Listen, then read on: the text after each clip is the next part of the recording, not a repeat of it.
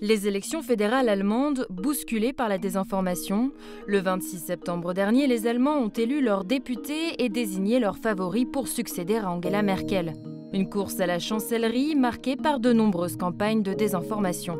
Première victime, Annalena Baerbock. 72% des infox ciblant les candidats ont visé la chef de file des Verts, contre 28% pour le leader de la CDU, Armin Laschet.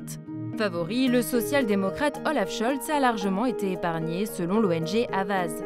Désignée par son parti en avril dernier, Annalena Baerbock est rapidement plébiscitée dans les sondages.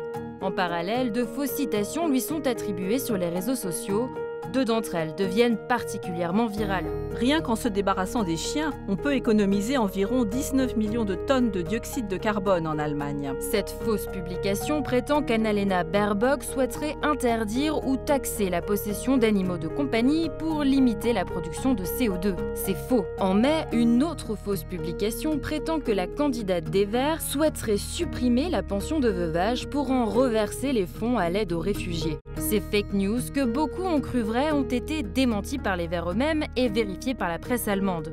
Plus largement, certains Grünen suspectent l'extrême droite et la Russie d'être à l'origine de plusieurs infox. Selon la Deutsche Welle, ces fake news rapidement vérifiées et contredites auraient probablement eu un impact très modéré, un avis que ne partage pas l'experte du numérique et eurodéputée verte Alexandra Giese.